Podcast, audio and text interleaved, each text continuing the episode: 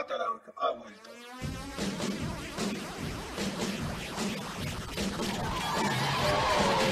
Hola, soy Pablo Banda Y yo, Ramses Núñez, y bienvenidos a su Batarang semanal. de esta semana. Yay. y bueno, vamos a empezar hoy las noticias con... chan, chan, chan, chan. Bueno, en enero va a salir el Wonder Woman número 750, que es el primer cómic de una chava Ajá. a llegar a este número. Y bueno, pues va a haber así bombos y platillos, así boom. Porque este número que va a ser de 96 páginas, pues va a tener como mucho talento para la escritura, sobre todo aquellos que ya lo han escrito y que han querido mucho, como Gail Simon y Greg Rucka. Y- Georgie Pérez también va a estar ahí. Exactamente. Y bueno, va a haber una serie de portadas variantes, que estas portadas van a ser de acuerdo a la década pues que vivió la Wonder Woman, ¿no? Entonces que es de 1940 a 2010, entre las cuales vemos así a gente como George Pérez, como habías dicho, Brian Boland, Adam Hughes, Jim Lee, Scott eh, Campbell. Scott Campbell, Oliver Coipel y Joshua Middleton y Jenny Frison, aparte de la portada regular que está hecha por Joel Jones. Y Ajá. bueno, pues ahí va a salir en enero, el 22, entonces pues ahí si lo quieren, pues vayan apartando de una vez su variante, porque Sí. pues van a estar seguro algunas peleadas, sobre todo la de Adam Hughes y la de Campbell y la de Jim Lee, bueno, pues todas.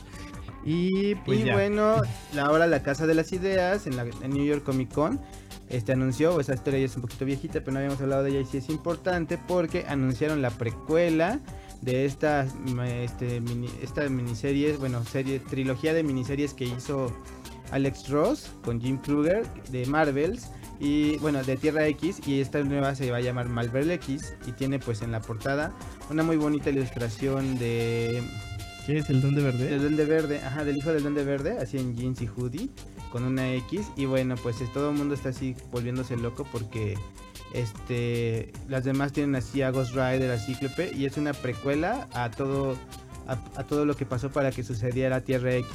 Esta, bueno, van a ser seis números que van a ser escritos por Alex Ross y dibujados, tristemente no por él, sino por Belibor Stanojevic. Y eh, pues, esperemos que esté muy bien, muy, muy, muy padre. Y bueno, todavía no tenemos la fecha de salida, pero es para 2020 en enero nada más. Sí. Es lo que podemos adelantar.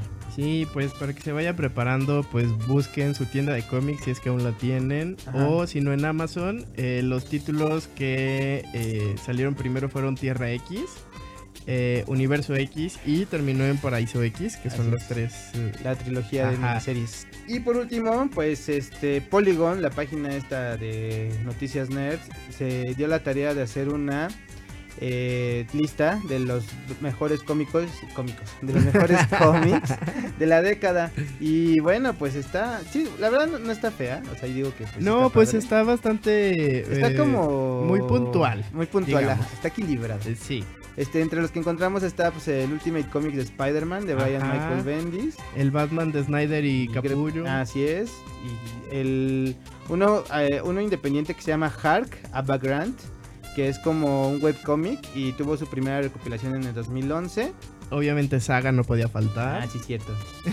Hawkeye, mi, mi Ay, precioso Hawkeye de padre Matt ese, Fraction y David sí. Aya, así sí, precioso. se lo merece. Super, sí El lo Thor merece. de Iron, Jason Aaron y pues todos los demás, entre ellos el Rivik. y Ay, que bueno, este Thor pues sí, bien padres. sí es de los mejores porque inclusive casi se echa toda la década, fueron siete años. Ajá. que estuvo con Jason Aaron. Todavía no acaba, pero ahí va.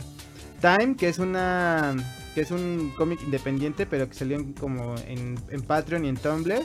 Y bueno, fue uno de los cómics que más estuvieron como causando así murmullo durante estos días. Ajá. El Afterlife con Archie, que es de Roberto Aguirre Sacasa, que es el papá también de Sabrina, como ahora todos ya la conocen, así Darks. Sí, los Lumberjanes también. Ah, y bueno, hicieron como una mezcolanza de Lumberjanes, Miss Marvel y Unbeatable Squirrel Girl, que son así como de varios de varios este, escritores, pero lo que me llama la atención es que no está Giant Days, que es uno así imperdible. Pero está Wicked Plus the Divine, que Ah, sí, también es claro, muy bueno. de los independientes. Oh, y Beach Planet de Kelly Sue DeConnick. Ahí sí no lo leí. Está padrísimo. Ese si lo pueden conseguir. Háganlo. Pues consíganlo. Black Panther, eh, Mr. Miracle de Tom King, no podría faltar Ajá. Tom King. Immortal Hulk. Que Immortal Hulk está ahí. bueno, buenísimo. Y pues House y Powers Power of X. X, ajá, se coló en este final de la década. Sí. Y bueno, pues coméntenos qué, qué, qué cómic cree que les hace falta en esta década. Y ya saben nuestras redes. Faltó Doomsday. Clock. Pues sí, pero todavía no acaba. Ay, bueno, está bien. Bye. Adiós.